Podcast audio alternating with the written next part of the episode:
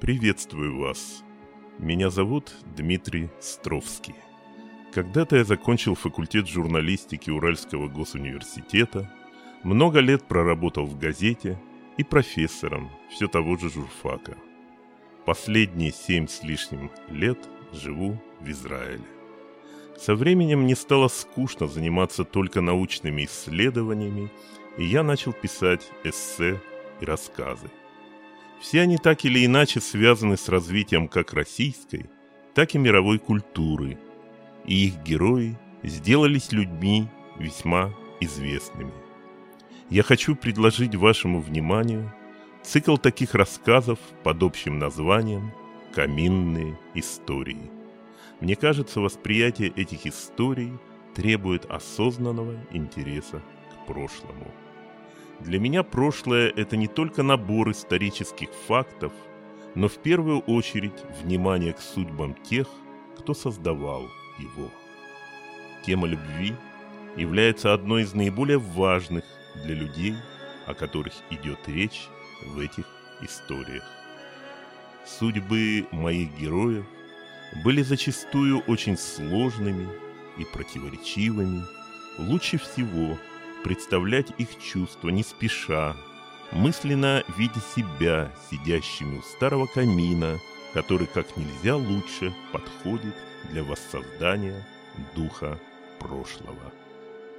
И первая часть моих рассказов повествует о тех, кто творил в российской культуре на стыке XIX и XX веков, ставшим во многом определяющим для ее развития. Итак, каминные истории. Мы начинаем. История восьмая. Странная любовь Александра Блока. Хорошо было в Боблово в то лето. Днем нестерпимо палило солнце, выжигая своими лучами все окрестное пространство – которая в эти часы словно магически застывала в прозрачной дымке. И тогда в усадьбе воцарялась обволакивающая тишина, пронизывавшая все вокруг. И соседний лес с густыми кронами его деревьев, и недавно вспаханное и поэтому дышащее невидимой негой поле. Окружающий мир бесшумно принимал на себя этот воздух, пропитанный ароматом окрестных пахучих трав.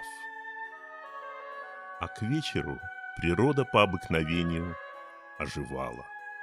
Вначале тихо и постепенно, когда незаметный ветерок вдруг начинал тормошить, казалось бы, навсегда застывший воздух, а потом все более зримо, яростно вторгаясь в окружающее пространство. В эти часы в округе наступала та живая и даже одухотворенная жизнь, что заполняла собою все вокруг и подчиняла своему хаотичному ритму весь Бобловский мир. Так было и накануне Любочкиной свадьбы и все окрестные деревни знали, что отец Любочки, Дмитрий Иванович, человек очень известный и уважаемый, выдает завтра замуж свою дочь. Сама же Любочка весь день, предшествовавший этому событию, оставалась на попечении своей многочисленной родни, устремившейся в Боблово еще накануне какие-то сватьи, тетки и двоюродные сестры невесты, приехавшие в усадьбу, обхаживали Любочку, заставляли ее по многу раз примеривать то утреннее платье, то свадебное. Родные все охали и ахали, воспринимая незавершенное на одежде мелочи, как нечто роковое и невосполнимое. Любочка не то чтобы не интересовалась происходящим, но смотрела на все эти приготовления чуть отрешенно и все больше молчала, не считая нужным перечить родне. А под конец приготовлений, сопровождаемых досужими разговорами, совсем устала. Ее, однако, более тревожило не платье и не завтрашнее стояние в церкви со свечкой в руке. Нет, мысли Любочки занимал исключительно Сашенька, с которым она и готовилась обручиться. Любочка воспринимала себя на фоне Саши какой-то несуразной, нелепой даже. Ей казалось, что она совсем не вышла фигурой, да и лицом тоже. Ее лицо и в самом деле было не сказать, чтобы привлекательным. Большое, округлое, с чересчур выступавшими и даже грубоватыми чертами, которые были сродни деревенским. Не то что Сашино лицо, благородное, неподвижное, какое бывает обычно у людей знатного рода, несущих в себе какую-то сокровенную, ни с кем неделимую тайну. Любочка боялась, что любимый рано или поздно разлюбит ее такую нескладную и внешне, и в душе. Она была дочерью Дмитрия Ивановича Менделеева, профессора Санкт-Петербургского университета, создателя всемирно известной системы химических элементов. А Саша был никто иной, как поэт Александр Блок. Отныне у них двоих начиналась новая, неизведанная им доселе жизнь. И обоим казалось, что Всевышний дарует им то, что способно ощутить лишь немногие. Блок вообще плохо сопоставлял себя с остальными, а Любочка... Любочка просто чувствовала, что весь мир сейчас у ее ног, и что такого состояния души не было еще ни у кого на свете. О свадьбе между ними было решено без долгих разговоров, спустя несколько месяцев после знакомства. Торжество запланировали на лето 1903 года. Вообще-то молодые знали друг друга еще с детства, но, как это часто бывает, в юности занялись своими делами, разъехались, а потом по воле случая вновь сошлись, чтобы уже быть вместе. Когда она спрашивала его, верно ли то, что они отныне никогда не расстанутся, он подходил к ней, ничего не говоря, и нежно целовал в губы. Она отвечала ему тем же. А еще в моменты расставания писала ему удивительно нежные письма. А Блок называл Любочку прекрасной дамой, вечной женой, таинственной девой, и все это через поэтические образы, которые создавал. Он восхищался ее красотой, хотя, признаться, она и не отличалась особой привлекательностью, однако Блок словно не замечал этого. Встречаясь с ней, он непременно декламировал свои стихи. Как важно ему было ощутить и увидеть ее восприятие услышанного. А Любочка не скрывала от него своих чувств, просила еще его стихов, представляя себя в образах героинь, создаваемых Блоком. Он чуть сжимал свои губы, создавая впечатление какой-то нарочито нервной улыбки и с удовольствием читал. «Стана ее не коснулся рукою, губок ее поцелуем не сжег. Все в ней сияло такой чистотою, взор же был темен и дивно глубок. Созданные блоком образы вихрем проносились по Любочкиной душе, и она чувствовала всем своим нутром, что перед ней не просто Сашенька 23 лет от роду. Нет-нет, это подлинный поэт, осененный Всевышним, и поэтому его надо беречь, лелеять, носить на руках. Милый, совершенно непонятно мне и не верится, что ты приедешь через четыре дня. Так хорошо, я напишу тебе только несколько слов. Так приятно знать, что писать не нужно. Будем говорить. Писала Любочка Блоку за месяц до их свадьбы.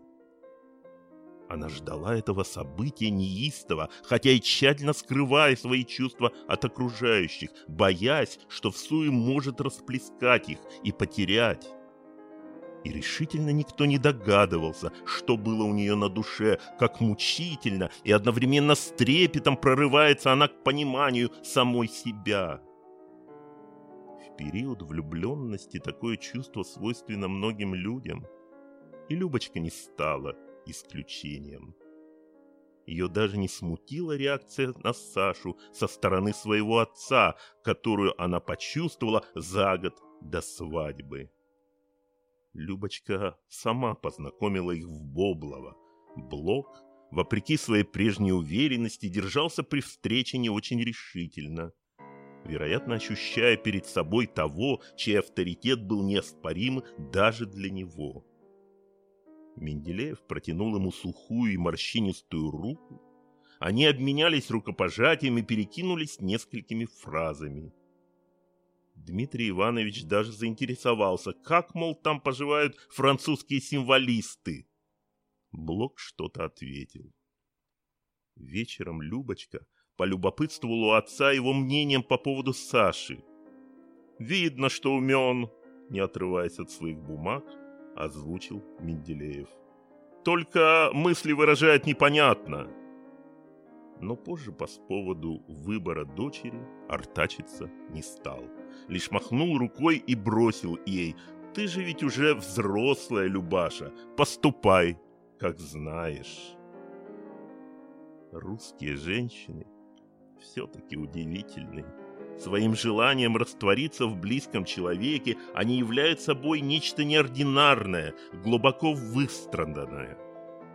И Любочка воспринимала себя точно такой же, хотя и не проговаривала этого вслух, не стремилась быть на кого-то похожей. В глубине своей души, метущейся все последние месяцы, она догадывалась, что во многом именно по причине ее покорности Блок остановил свой выбор на ней. Его поэтическое начало неустанно требовало музу, и Любочка с присущей ей кротостью как нельзя лучше подходила на эту роль. В день свадьбы, летом 1903 года, он появился в Боблово за несколько минут до того, как надобно было отправляться на венчание в православный храм. Блок подъехал к усадьбе Менделеевых на молодом резвом жеребце в ослепительно-белоснежной рубашке, надетой под модным черным фраком, специально приобретенным по этому поводу в дорогом петербургском магазине, и высоченных, начищенных до блеска, сапогах. Она буквально обомлела от восторга, увидев его. Он словно сошел с поэтических картин ими же созданных. А Блок, не обращая внимания на окружающих, стремительно посадил ее к себе на седло, а потом с некоторой толикой экстаза привстал на стременах, словно демонстрируя блеск и своего костюма, и своей неуемной натуры. Он тронул повод, и жеребец не спеша устремился к церкви, находившейся неподалеку от усадьбы. Гости отправились следом. Кто в повозках, а кто и пешком. Когда свадебный ужин уже был завершен, а дорогое французское вино, специально припасенное на послевкусие, выпито, и большая часть гостей уже разъехалась, молодые остались одни. Чуть уставший от торжества Блок стоял у окна, вглядываясь в черноту нависшего неба и будто о чем-то задумавшись. Любочка сидела в кресле, не снимая с себя подвенечного платья, и терпеливо ждала, когда ее Сашенька устремится к ней и начнет продолжительно целовать ее в губы, как это не раз бывало прежде. Из французских романов и разговоров с матерью она знала, что вот сейчас и должно состояться то священное действо, которое бывает в отношениях между супругами в первую брачную ночь. Наконец Блок отошел от окна, подошел к Любочке и нежно поцеловал ее. В это мгновение она невольно сжалась, предвкушая уже недолгую развязку. Вот сейчас он еще раз прижмет ее к себе, потом возьмет за руку. Блок какое-то время молчал, а потом произнес. «Ты же знаешь, любимая, что между мужем и женой должна быть физическая близость». Любочке в этот момент захотелось почему-то стать птицей, взлететь над мужем и с нежностью опуститься ему на плечо. А Блок, не дожидаясь, пока она что-то скажет, в ответ произнес. «Так вот, запомни раз и навсегда, у нас этой самой близости не будет никогда». Он выплеснул эти слова на нее с какой-то быстротой, словно сам убоявшись их. «Ты что, меня не любишь?» Любочка со страхом посмотрела на своему Сашу. «Нет-нет, дело совсем не в этом!» Поспешно проговорил тот. «Я любил и люблю тебя больше всех на свете, но пойми, настоящая любовь – это совсем другое, чем ты ее представляешь. Как я могу верить в тебя, как в свою прекрасную даму, верить, что между нами лишь светлые чувства, если мы уподобимся обычным телесным отношениям? В этом случае гаснет подлинная Божья искра. Ты понимаешь меня? Нет. Любочка совсем ничего не понимала. Какая божья искра! Есть два человека, и между ними бездонный мир любви, страсти, объятий. Разве человечество выдумало что-то еще? Господи! О чем говорит ее Саша? Я все равно буду со временем уходить от тебя к другим, и ты будешь. А я никогда не стану тебя сдерживать, но прошу лишь об одном сейчас — доверять друг другу в чувствах, доверять тогда, когда, казалось бы, все против. Это и несет в себе подлинную гармонию между людьми. Он вновь поцеловал Любочку и решительно вышел из комнаты. А она осталась одна. Ей показалось в это мгновение, что над ней нависла пустота — Последние слова Блока безостановочно стучали у нее в ушах. Как можно оставаться верным, если в любой момент грозит расставание? Как? Боже, за что ей такая участь? Она вдруг припомнила блоковское письмо, адресованное ей еще давненько, в ноябре 1902 года. И вот текст осел в ее памяти как-то легко, непринужденно, будто ему суждено было родиться в ней. И сейчас эти строчки снова всплыли в ее сознании. «Ты мое солнце, мое небо, мое блаженство! Я не могу без тебя жить ни здесь, ни там!» Ты первая моя тайна и последняя моя надежда. Моя жизнь без изъятий принадлежит тебе сначала и до конца. И после таких строк возможно ли то, что она услышала минуту назад? В это мгновение Словно черт выскочил из ее души, а сознание как-то разом прояснилось. Так почему же невозможно будущее расставание между ними с его-то властью над женщинами? Саша и сам рассказывал ей о том, как за несколько лет до их знакомства он влюбился в другую женщину, как же ее звали? Да-да, Ксения Садовская. Они познакомились с Блоком на немецком курорте, и та была вдвое старше его.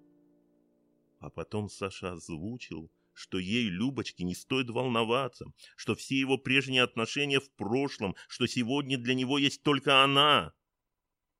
Но разве не говорила ей когда-то мама, что в мужских словах нельзя растворяться, если ты хочешь сохранить свое счастье, а когда увидела Блока, вновь заметила ей. Будь осторожна с ним.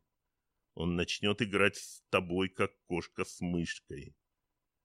Господи, как она была права! Любочка неистово терзала себе, ее бросало то в холод, то в жар, Перед ее глазами вдруг появилось яркое зарево, приближавшееся к ней стремительно и одним своим появлением вводящее Любочку в какое-то безумное состояние. Пламя с каждым мгновением ширилось, становилось всеохватным, вовлекая ее теперь в свой неистовый танец, а она, ведомая им, уходила в какой-то неистовый пляс, словно полоумная, и все провалилось в какую-то бездну. Вызванный утром следующего дня уездный доктор сообщил, что больной верно дал знать себя нервный срыв. «Привычное дело», — спокойно добавил он, — «переволновалась, не иначе». И доктор по-доброму взглянул на Любочку. Та промолчала. От недуга Любочка оправилась скоро. Правда, она еще долго сердилась на себя за то, что дала окружающим поводу сомниться в своем здоровье, и особенно Саше. Ей не гоже более проявлять такую слабость в его присутствии, говорила Любочка себе. Разве она достойная жена после этого? Да и можно ли даже в мыслях допустить, чтобы ее Саша, сама искренность, разочаровался в ней? Она с удивлением внимала своим мыслям. Как? Разве случившееся совсем недавно не должно заставить ее внутренне отстраниться от Блока, пусть даже не подавая вида и избавив себя тем самым от людских пересудов? Почему же тогда она строит на него какие-то виды? Боже, до чего она смешна в собственных глазах! Но от чего же ее тогда вновь нестерпимо тянет к блоку, настолько, что она готова забыть все, что случилось? Тянет настолько, что и сейчас она пытается выстроить свою жизнь рядом с ним. На этот вопрос Любочка не находила ответа. Впрочем, она все-таки знала, что сказать самой себе. Саша — непревзойденный талант. А талантам надо прощать их недостатки. Да-да, просто прощать. Ничего не требуя взамен, она вновь и вновь повторяла это в разговоре с самой собой. Жизнь рядом с таким человеком требует жертвенности, тем более, что и Саша считает. В этом и только в этом основа подлинной любви. Эти слова рефреном звучали в Любочкиной душе. Любочка только сейчас начинала понимать, сколь неоспоримым оказалось влияние Саши на нее. Оно было чуть ли не гипнотическим, подчинившим ее волю. Так может ли она сделать вид, будто всего этого более не существует – Значит, отныне наступает время проявить, нет, не слабость, но покорность во имя все тех же возвышенных идеалов, живущих в сердце любимого для Любочки человека. Через несколько дней, когда Любочка окончательно оправилась от внезапно нагрянувшей болезни, она поделилась своими мыслями с Блоком. Тот выслушал внимательно, а потом, мягко положив свою большую ладонь на ее плечо, проговорил. «Какая же ты все-таки у меня прелесть! Как хорошо, что я не ошибся в тебе! Мы станем с тобой идеальными супругами, и все нам будут завидовать!» В ответ на это Любочка кивнула головой в знак согласия. У нее еще теплилась надежда, что ее муж отступит от своего идеала, и они заживут нормальной жизнью. Пусть чуть мещанской, прозаичной, но, естественно, предполагавшей всю сумму мирских чувств. Но этого не случилось. Блок продолжал оставаться самим собой. Он писал Любочке романтические стихи, дарил ей небольшие букетики цветов, говорил нежные слова, но всякий раз с приближением ночи уходил к себе в кабинет и более не появлялся до утра. Поначалу она пыталась изменить эту ситуацию, откровенно просила мужа остаться в ее комнате. Блок, однако, был неуступчив и не поддавался на ее женские хитрости. Со временем она привыкла к происходящему. Одна из ее многочисленных попыток все-таки совратить его однажды даже удалась. Но и она не дала нужный ей результат. Да и Блок не ощутил от этого никакого отдохновения, скорее наоборот, почувствовал себя униженным. А потом Любочка и сама отступила от своих плотских желаний. Блок по-прежнему притягивал ее к себе как личность, поэт, философ. Но как мужчина он вызывал в ней все большее равнодушие. Любые человеческие пристрастия специфичны. Однако в душах Саши и Любочки действительно витали странные чувства, совсем не похожие на привычные, многократно описанные в литературе. Как могли одновременно сочетаться в ней пиетет перед Блоком и его физическое отторжение, она объяснить не могла, но было именно так, а не иначе. Если Блок заболевал, Любочка не находила себе места. Она была готова сутками сидеть у его постели, поить молоком с медом и бесконечно замерять температуру. И он вел себя по отношению к ней точно так же. И если Любочка вдруг заявляла поутру, выйдя из своей комнаты в петербургской квартире, что страсть как соскучилась по картошке, Блок мчался за ней на один из столичных рынков. Он потом мог собственноручно почистить эту картошку, зажарить ее на сковороде и торжественно внести на подносе в Любочкину комнату. Но стоило ситуации успокоиться, возвратиться на круги своя, как между супругами начиналась привычная отстраненность. Временами возникало даже ощущение, будто существовали два Саши и две Любочки. Одна пара жила в мире и согласии, а вторая предпочитала беспрестанно враждовать. Она уже могла не прийти к вечеру домой. Блок терпеливо ее ждал, зажигая по всей квартире свечи и словно готовясь к чему-то совсем новому и необычному.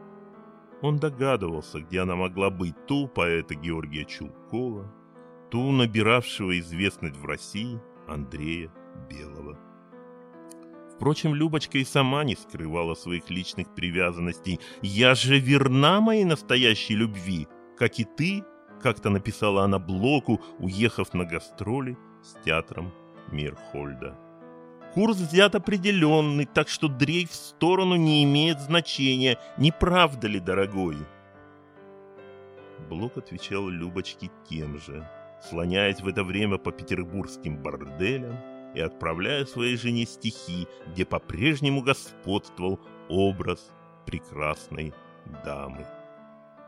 И веют древними поверьями, ее упругие шелка, и шляпа с траурными перьями, и в кольцах узкая рука, и странной близостью закованный смотрю на тонкую вуаль и вижу берег очарованный и очарованную даль.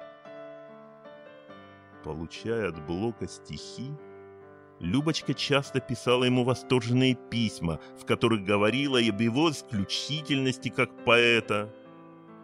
Но часто в этих посланиях не было ничего, что могло бы относиться к их семейной жизни, будто ее и не существовало вовсе все минувшие годы. И все это продолжалось годами.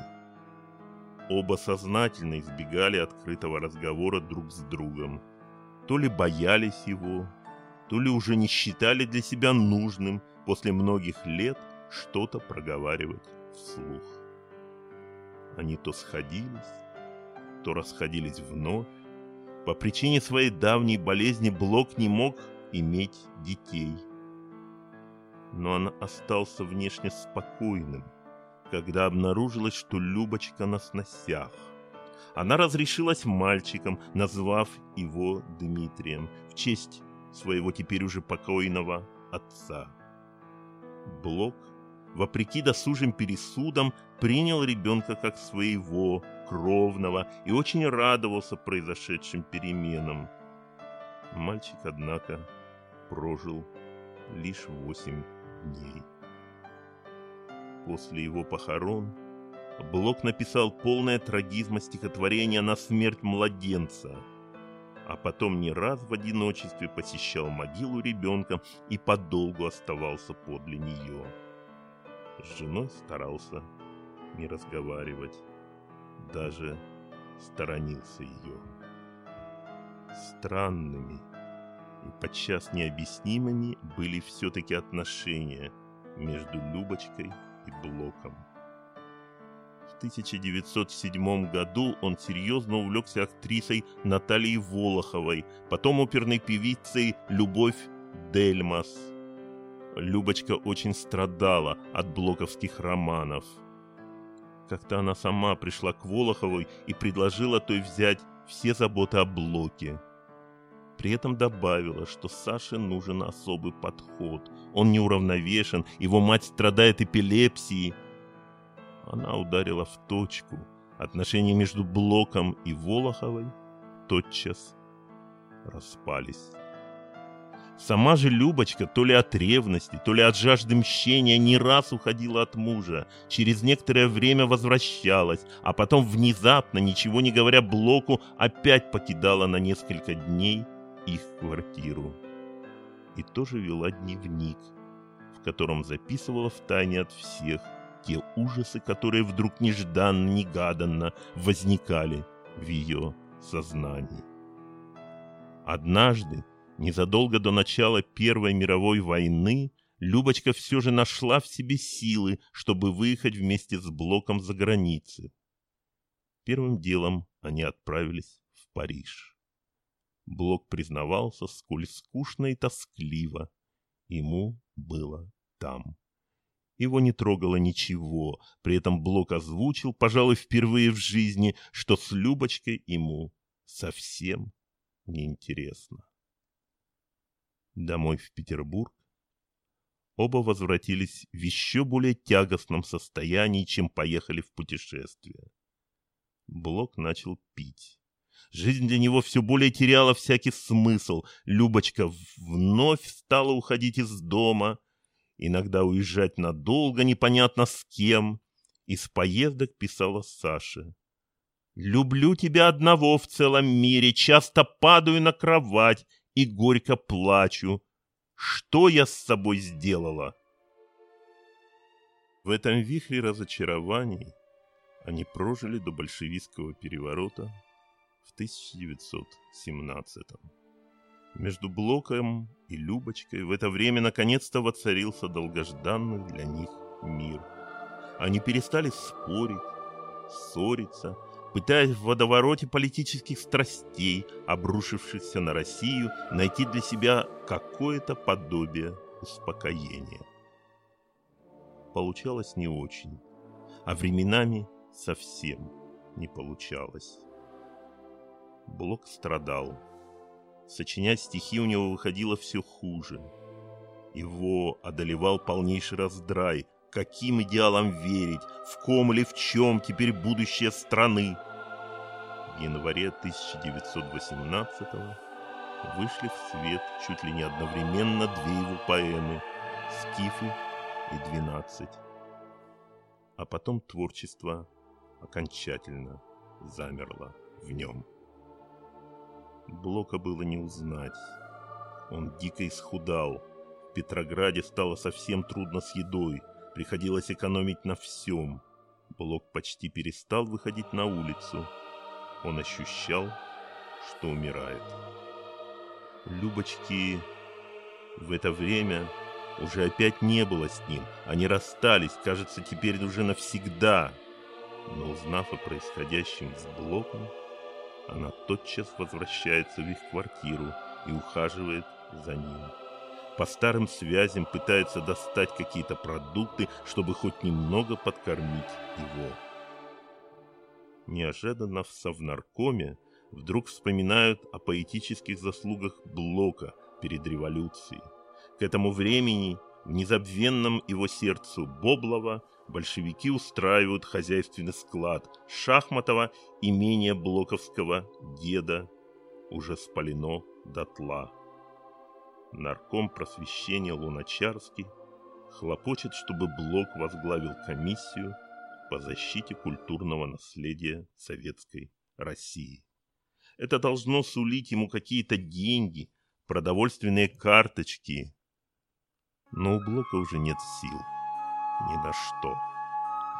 Ему не нужны никакие комиссии. Он пишет письмо в Кремль с просьбой разрешить ему выехать за границу. Любочка обращается к Луначарскому со словами, что это единственная возможность спасти умирающего поэта.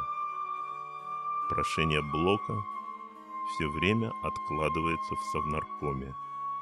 Наконец, в августе 1921 года принимается решение в его пользу.